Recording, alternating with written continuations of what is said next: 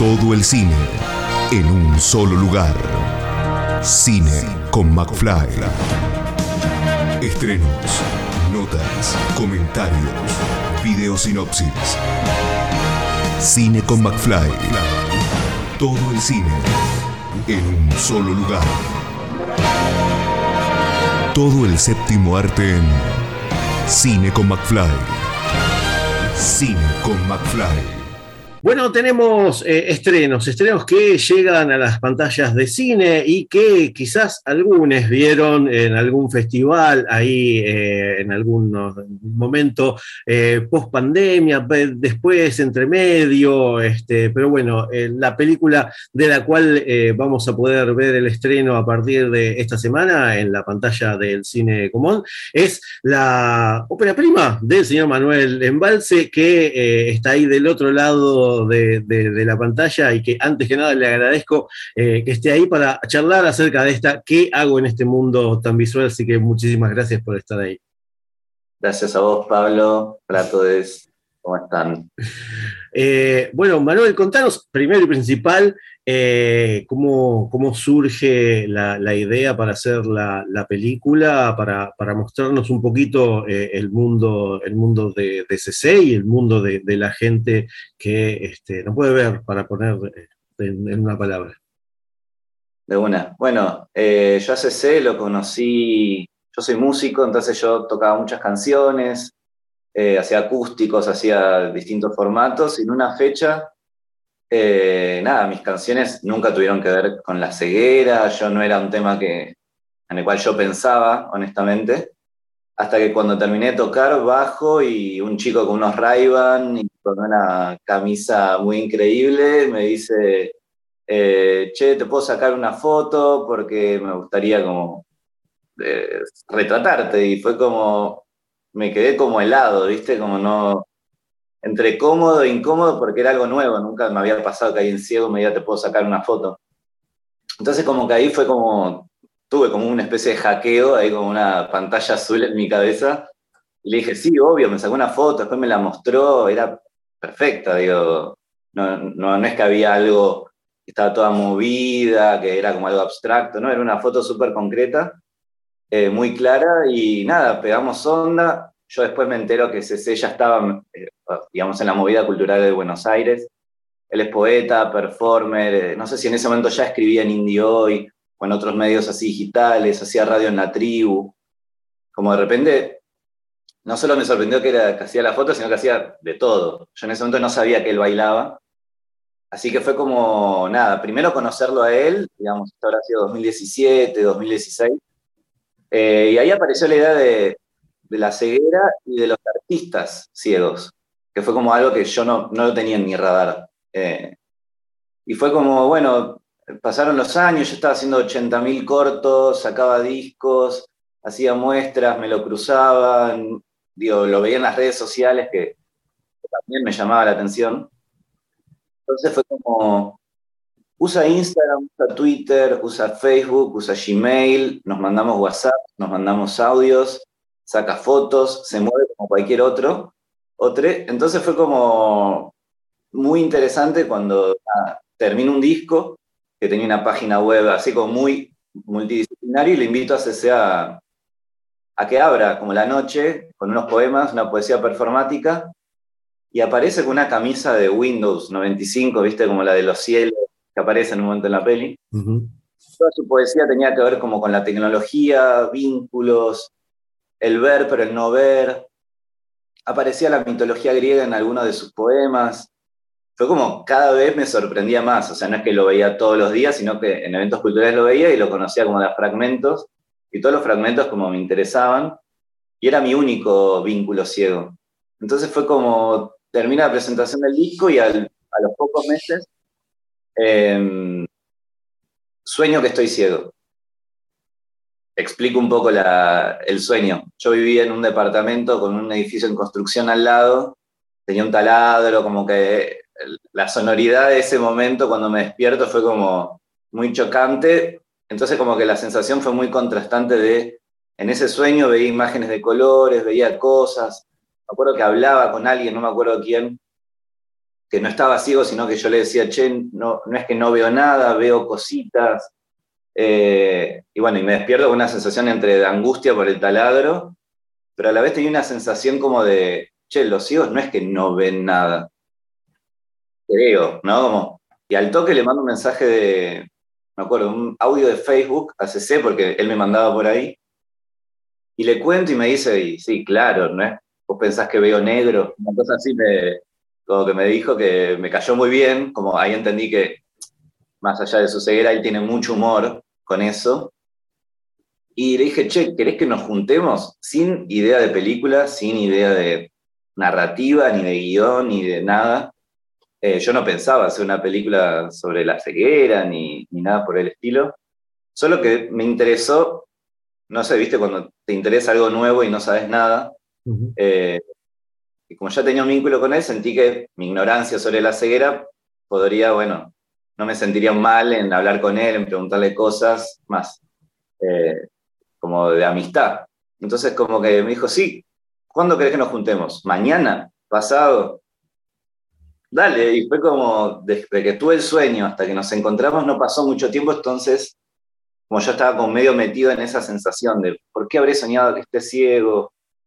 Eh, las imágenes, la idea de, de, él y las redes sociales, no sé, como que hablamos de muchos temas y ya el hecho de, me acuerdo, lo fui a buscar a, una avenida tipo Santa Fe Juan B. Justo, y era verano, 26 de diciembre, Navidad, calor, la gente cualquiera. Lo voy a buscar a Santa Fe Juan B. Justo, caos, y veo que la gente se lo lleva por delante, él estaba con el bastón y me llevaba a mí del brazo, la primera vez que yo caminaba con él en ciego por una avenida también, por una calle, y él esquivaba a la gente, como una víbora que percibe las vibraciones y él sentía que con el bastón escucha cómo la gente quizás no está eh, con los pasos, siente que, están como caminando directo hacia él, entonces él ya sabe que se tiene que correr, tiene que esquivar, y por más que yo quizás lo corría, había una percepción sonora de él que a mí me, o sea, me puso triste porque veía a la gente scrolleando y cómo él esquivaba, pero a la vez me dije, bueno, qué valentía vivir en una ciudad tan grande como esta, tan ruidosa, tan caótica, encontrar la forma de sobrellevarlo. Bueno, los esquivo. Si a mí no me ven, los esquivo yo. Y en esa charla, bueno, surgieron todas mis preguntas. Yo en ese momento daba mucha clase de tipo talleres de desarrollo de proyectos, en general sobre trabajos con el celular, como pensar el cine desde el celular. Entonces, cuando lo veía él usando a Siri, a la inteligencia artificial, las fotos que se sacaba, las selfies que se sacaba. Un poco la conversación siempre rondó en cómo usa él el celular, cómo usa él las redes sociales, cómo se vincula desde el arte con las redes sociales, porque él organizaba eventos culturales en ese momento un montón, montón en el Quetzal, en, no sé, en Cooperativa aquí lo conocí yo en un espacio Villa Crespo.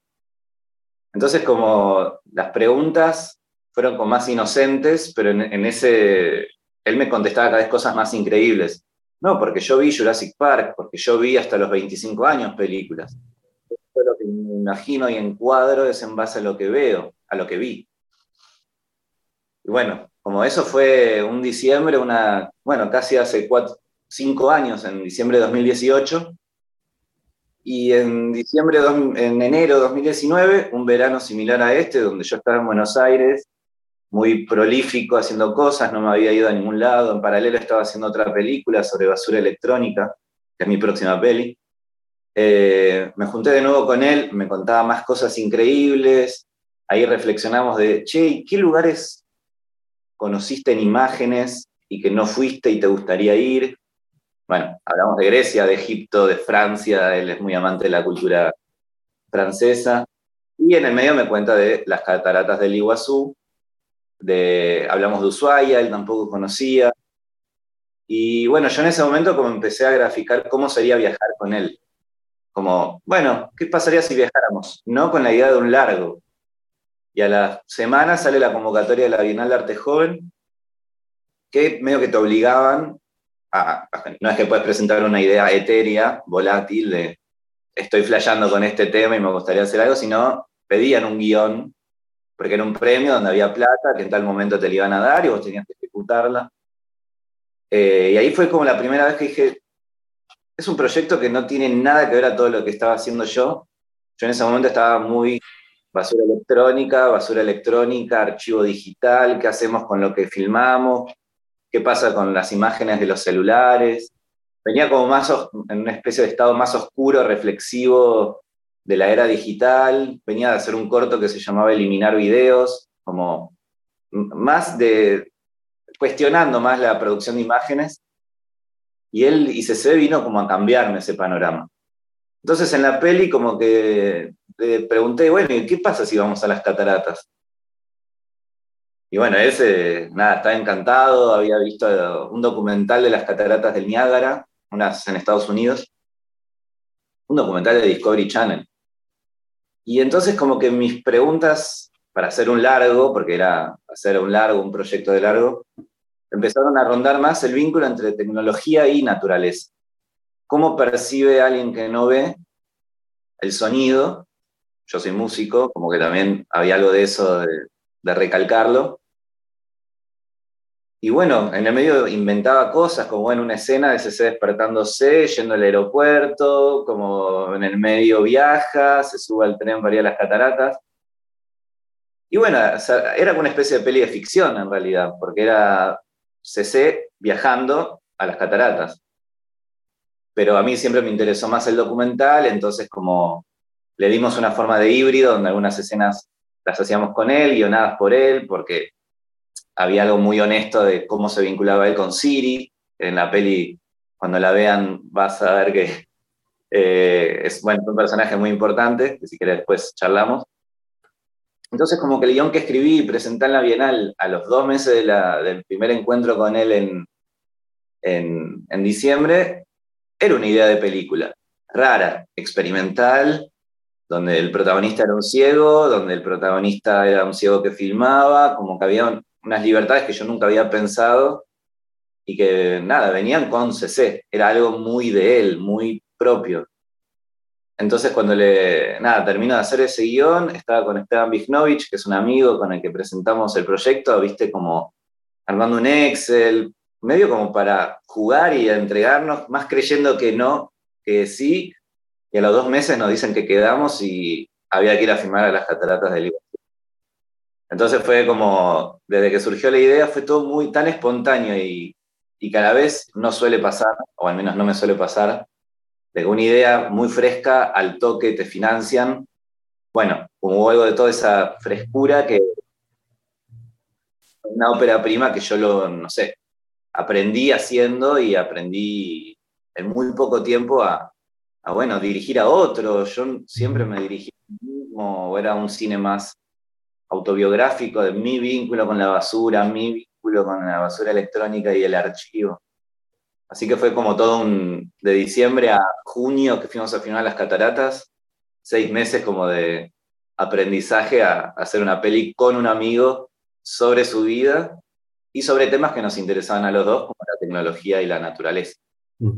y, a partir de todo, de todo esto, eh, toda esta travesía que eh, empezaste ahí acompañado junto a CC, eh, ¿cómo, ¿cómo, fue esta otra travesía de acompañarlo, de eh, qué, es lo que mostramos, paradójicamente, digamos, qué es lo que muestra también CC, qué quería mostrar, qué quería este, que, la gente viera de lo que él percibe, que es lo que vemos en la película, pero bueno, ¿cómo, cómo fue eso? Sí, bueno, en todas las conversaciones que teníamos, desde mi ignorancia con la ceguera y de yo creer que un ciego ve negro nada más, ve como un cubo negro y no tiene... Él me empezó a contar sobre una descripción muy detallada de lo que veía. Él se quedó ciego a los 25 y fue perdiendo la, vida, la vista de a poco. Entonces fue como muy específico de, che, acá en esta zona de mi mente visual veo verde. Los verdes se resaltan cuando hay un color, un sonido muy fuerte una vez fuimos a escuchar música y había un saxofonista tocando y me dice, mira, en este momento estoy sintiendo el verde acá muy fuerte. Veo destellos de colores más blancos de esta zona, esta parte acá abajo a la derecha. Bueno, y me empezó como a explicar un poco el mapa de colores visual que él tenía. Entonces eso también me, me sacó quizás de una solemnidad de la pantalla en negro, porque en un momento yo había visto Blue de Derek Harman, que es una película que Harman hace cuando se queda ciego, o sea, a los cincuenta y pico se queda ciego y hace como una película que es una pantalla eh, azul, nada más, toda la peli, y es muy sonora, es como casi una performance sonora con una voz en off, con sonidos. Y era una idea que yo tenía, más, quizás más instalativa de que pasen cosas desde lo sonoro, porque era mi, mi fuerte, digamos, donde estaba más cómodo. Y él me empezó después a mostrar las fotos que él sacaba y eran súper concretas, con fotos de camarita digital, una selfie, la cara cortada con la selfie. Entonces había algo como de, de que toda su fotografía no es que buscaba un preciosismo, buscaba un romanticismo, buscaba una abstracción. Salía lo que salía. A veces le sacaba una foto a alguien que conocía por primera vez, como quizás me pasó a mí, alguien que le gusta lo que hizo y él guarda ese retrato porque cree que en el futuro va a tener la posibilidad de recuperar la vista gracias a la tecnología. Entonces, bueno, Manuel Embalse, 18 de febrero de tal año, lo conocí en tal lugar. Y es para recordar a personas, casi como una fotografía más emocional, una fotografía técnica de destreza. Y a mí eso fue como un poco lo que más me importaba, porque entonces él recuerda y registra cosas que emocionalmente le afectan, no es que está azarosamente sacándole fotos a todo. Y eso había algo como muy interesante en cómo usamos el celular, que el celular es algo cotidiano, donde le sacamos fotos también al gatito, a lo que vemos en la calle. Él tenía un sobrino recién nacido, lo filmaba porque era como cualquiera filma un sobrino que recién nace y empieza a caminar. Entonces había algo del cotidiano, de cómo él usaba la fotografía, sumándole a que tenía su abstracción visual por la pérdida de la visión y haber visto, que eran como tres estratos así gráficos, visuales que a mí me interesaban. Por un lado, la imaginación visual de él, el recuerdo de lo que vio y cómo hoy, con la tecnología que posibilita que saquemos fotos a todo, el uso del celular como una herramienta cotidiana que él lo usaba como una especie de youtuber, como un instagramer. Che, hoy estuve en tal lugar, hoy conocí a tal persona, hoy voy a tocar en el Quetzal, vengan, y era como lo usamos todos. Entonces, creo que ahí fue como tuvo como una especie de punto de giro, hablando más desde el guion, donde la, lo visual o la ceguera o lo abstracto no solo podía ser como el tema principal, ¿no? como el registro, sino de cómo desde lo sonoro él construye estas imágenes a pesar de que no las ve. Él encuadra en base a lo que escucha. Si vos le hablás, él te encuadra en base a su voz. Entonces como que empezó a aparecer también el sonido eh, como una especie de, de guía en el medio también estaba Siri, la inteligencia artificial de su celu, que bueno, le describe todo, describe en palabras las imágenes, eso yo no lo conocía. Entonces fueron como distintos estratos visuales y sonoros que empezaron como a... Sí, a construir la película, porque él, era el que me contaba las cosas. Había algo muy interesante de, de yo escucharlo a él, y más a lo que él me contaba, bueno, yo veo esto del mundo, yo veo el mundo desde la mitología griega. Yo no, por ejemplo, yo como director no, pero era algo parte de, su vida, de atravesar estos 10 años, ahora ya casi, él usaba la, metáfora de los ríos del infierno, que, era, que implicaba cada etapa de su vida, desde la aceptación, desde la negación, desde el dolor. Y eso, yendo a un lugar acuático, como las cataratas, de repente se iba mezclando, ¿no? Como en el guion. Y no es que él me decía, yo quiero esto. Él me abría un campo de, ideas y de cosas, y yo creo que desde la intimidad y desde ver más, desde la amistad, lo que él me contaba, empezamos como a construir y a elegir una forma de ver el mundo que era la de CC. Un poco la mía porque me interesa la tecnología y la naturaleza, pero hay algo muy, propio de él que él usa Siri de esa forma. Él le pregunta a Siri eh, jugando cuando es el fin del mundo.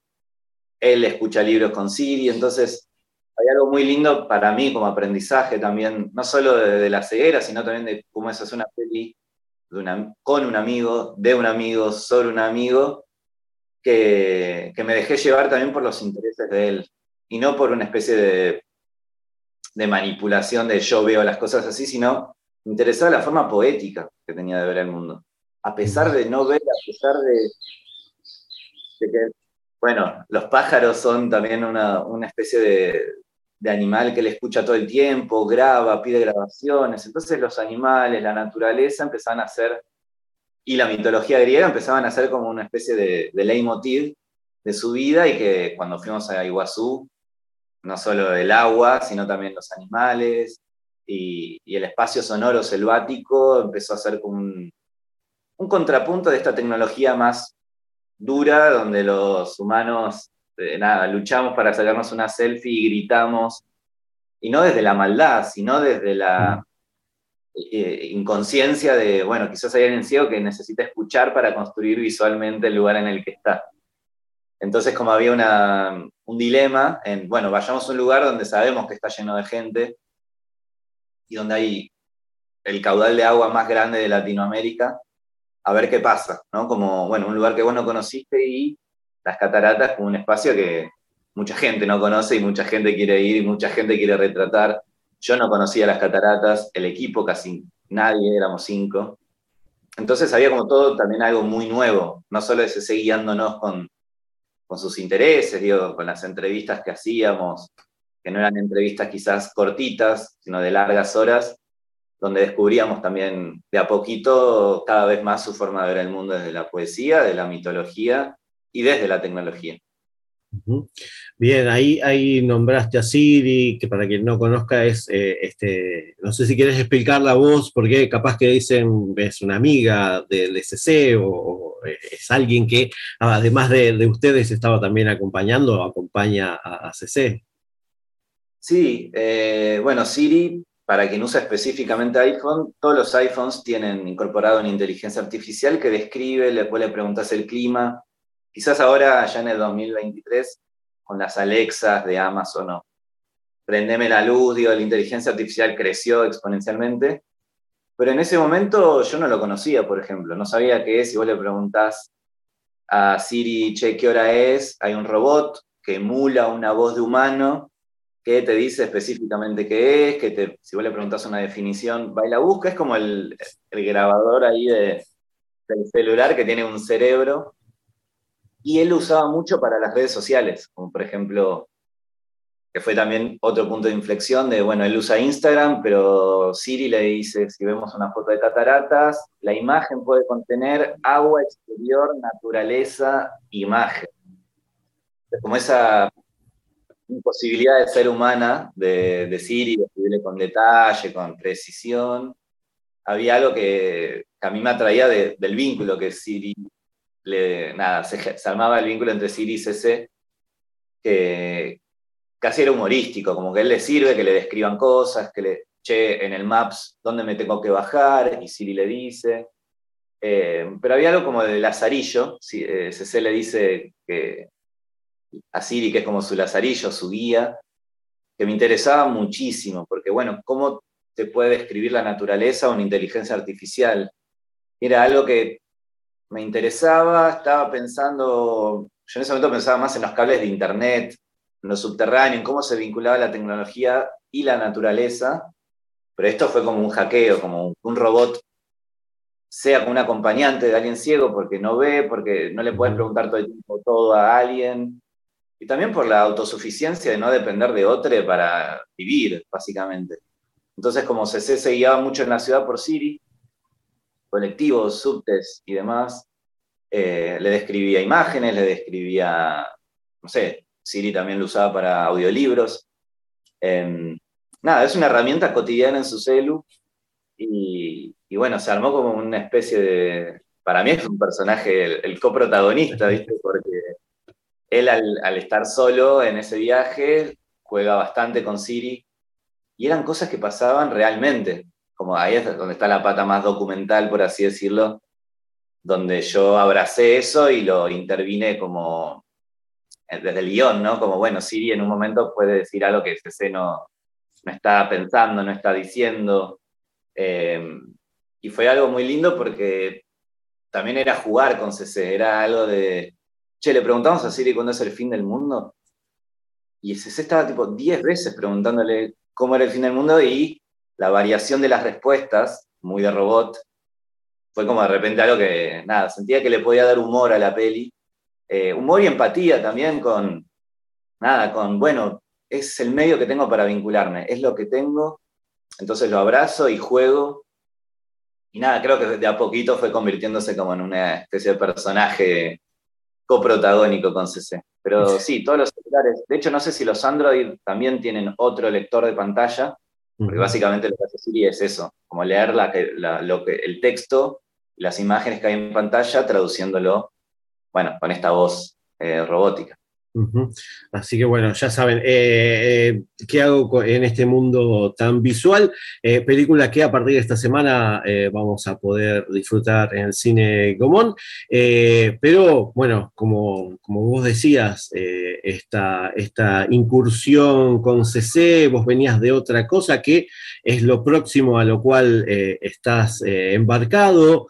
este IGE lo, seguís acompañando, por supuesto, porque es ópera prima pero ya dijiste que estás metido en, algo nuevo que ya venías de antes. Eh, contanos un poquito acerca de esto, esto que, estás embarcado y, cuánto cambió eh, tu mirada a, cómo venías a, esto después de, haber eh, estado junto a CC y su, y su gran mundo. Totalmente. Bueno, Las Ruinas Nuevas, se llama la película. es un ensayo documental, así puro y duro, pero con juegos de ficción que descubrí haciendo esta peli, eh, donde yo soy como un personaje, un arqueólogo que va recolectando basura electrónica en distintos lugares de la ciudad y de lugares en el que se mueve. Y hasta antes de conocer a CC, la peli era más eso, como yo hacía música en vivo con un amigo, hacíamos música con basura electrónica, era un poco más apocalíptica, o sea, más allá que el ecocidio creció exponencialmente y la contaminación del mundo en estos cinco años desde que lo empecé a hacer, bueno, CC me mostró como otra cosa de la vida, que es también ver lo bueno, ver lo bueno de la tecnología, ver qué hacemos con eso al respecto, si hay basura electrónica en exceso. Bueno, hay gente que se encarga de transformarla, de reciclarla, de descartarla sin contaminar. Y como que la peli en ese momento era un poco más eh, sí, de, catálogo, como bueno, hay alguien que recolecta y, en esa basura eh, vemos con más la contaminación del mundo y después de hacer esta peli, con pandemia de por medio también, donde hubo como una especie de ultra conciencia del ecocidio y de la, del capitalismo que destruye este presente extraño que vivimos, empecé a descubrir que me interesaba que no sea solo un catálogo, sino que en esa búsqueda que algo me pase, que algo le pase a este arqueólogo del presente con toda esa basura que recolecta.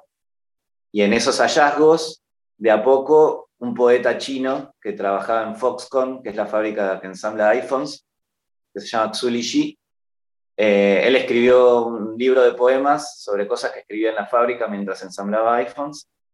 Eh, y se suicidó y dejó el libro, se lo dio a los amigos y dijeron, publiquen esto, traduzcan esto, y hay algo que, en la peli a mí me interesa, que me pasó realmente, que indagando sobre basura electrónica y Foxconn y China, encuentro que nada, este chico sufrió un montón la vida en la fábrica, la, explotación, la explotación de Steve Jobs y de iPhone como multinacional. Y bueno, este arqueólogo deja un poco su investigación sobre basura electrónica y se empieza como a involucrar con este poeta que lo ve en todos lados camina por la calle y ve una pantalla rota de celular y emerge un poema como en 3D. Eh, y nada, como esa investigación, algo de, bueno, uno puede buscar algo, pero la vida te enseña otras cosas. Y algo de ver más la memoria que oculta la basura, la memoria de aquellos que la construyeron, ensamblaron y vos no los conocés. Es como, es un ensayo que se convirtió también en el ensayo de un poeta, porque como en que en este mundo tan visual está CC como poeta, ahora Las Ruinas Nuevas, que es una peli que le sigue a CC, en este caso es sobre, no es sobre Xulishi, pero sí el vínculo que tiene la basura y bueno, es, es, oculto que puede tener un poeta que ensambló esa basura que encontramos en la calle. Como investigación, un arqueólogo de la tecnología se transforma mientras se encuentra cada vez más. Bueno, vamos a, vamos a esperarla, por supuesto, eh, a, futuro para, poder verla. Eh, y ahora quería que nos cuentes un poquito como para, eh, ir cerrando acerca de Antes Muerto Cine, para que la gente también sepa que, el cooperativismo es, parte de, la vida del audiovisual y muy importante también. Totalmente. Bueno, nada de todas estas dos películas que, conté recién, tanto la que hago en este mundo tan visual como Las Ruinas, las hago solo. Eh, yo soy parte de Antes Muerto Cine, que es un espacio colectivo de creación audiovisual. Particularmente estamos haciendo cine, cine documental en su mayoría.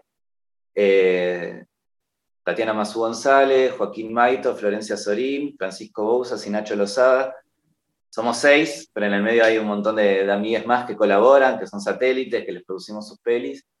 Eh, nos conocimos en la facultad, yo soy del IUNA, ex IUNA, ahora UNA, Universidad Nacional del Arte, que ya hace 10 años eh, nos conocimos tomando la facultad, yo no los conocía, yo cursaba, cursaba y ellos también, hasta que un espacio de lucha colectiva y de, de triunfo colectivo en ese momento, de una crisis enorme educativa de 2010, 2011, 2012, donde se tomaron un montón de facultades sociales, digo, un montón de un momento muy fuerte, el cierre de la sala Alberdi, el macrismo pegando fuerte, fue como un momento muy de, unión. Y bueno, en ese momento los chicos estaban estrenando una peli que se llama El estado de las cosas en el Festival de Mar del Plata y de repente dije, wow, lo hicieron todos juntos, yo trabajaba mucho solo en ese momento bueno, con el paso de los años nos convertimos en un colectivo. Eh, yo soy editor particularmente de muchas de las pelis que hacemos, y traductor y subtitulador, y hacemos eh, tareas diversas. bueno, con el paso de los años nos, fuimos fortaleciendo. Yo me animé a ser director también, bueno, empezar a aplicar a subsidios donde podemos laburar todos. Em, la verdad que es un espacio increíble, recomiendo que si alguien está empezando o estudiando que no, que no baje los brazos si la burocracia es difícil, si la forma de aplicar a fondos es difícil, organícense, que siempre con más gente es mejor. Y, nada, yo constantemente estoy aprendiendo, quizás soy el más chico, por así decirlo, en este momento del grupo, pero nada, nunca me sentí más chico, siempre me abrieron las puertas y me invitaron a sus proyectos, de los cuales aprendo constantemente. En este año Supuestamente vamos a terminar cinco o seis largos, con algunas, quizás este año o el año que viene, veremos. Nada, estamos en un momento muy prolífico, de mucho esfuerzo. La pandemia también nos mucho porque bueno, fue un motor de vida para combatir los males de este mundo y, y crear. Así que nada, organización colectiva full, dispersión de roles, nos dividimos las cosas, reuniones semanales, mucho esfuerzo. La prensa de la peli, por ejemplo, de la mía, la estamos autogestionando. Eh, solemos autogestionar todo. No habíamos hecho esto, es la primera vez que lo hacemos. No sé, nos interesa poder distribuir las películas también en el mundo. Es una bandera, no sé, antes Muerto Cine es una forma de, militar, de, no estar lejos de, de, una productora, ¿no? Como también somos una productora de cine, pero bueno, hay una idea de, colectivo, de decisiones colectivas, de asambleas, de charlas, que potencian un montón todas las películas.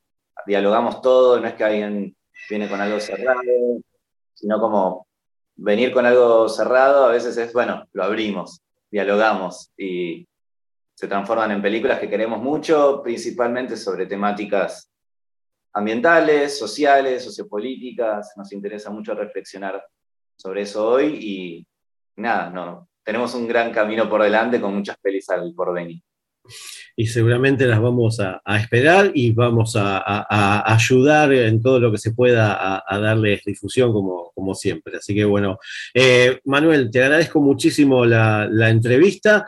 Eh, nada, eh, invitar a la gente a que vaya al cine Gomón y que tome nota porque el 19 de enero, pero dentro de 15 años quizás Siri nos tiró algo ahí como para que tengamos, no spoilemos, pero no se vayan después de que terminen los títulos de la película, porque ahí, ahí está la verdad de la verdad de la película de, Manuel. Bueno, te agradezco muchísimo, Manuel. Te mando un abrazo grande. Gracias a vos, Pablo. Bueno, vayan al cine a disfrutar de la sala. Un abrazo para todos. Escucha esta, otras entrevistas y mucho más en el programa radial en vivo de Cine con McFly todos los jueves a las 21 por Radio Aijuna 947 o en aijuna.fm.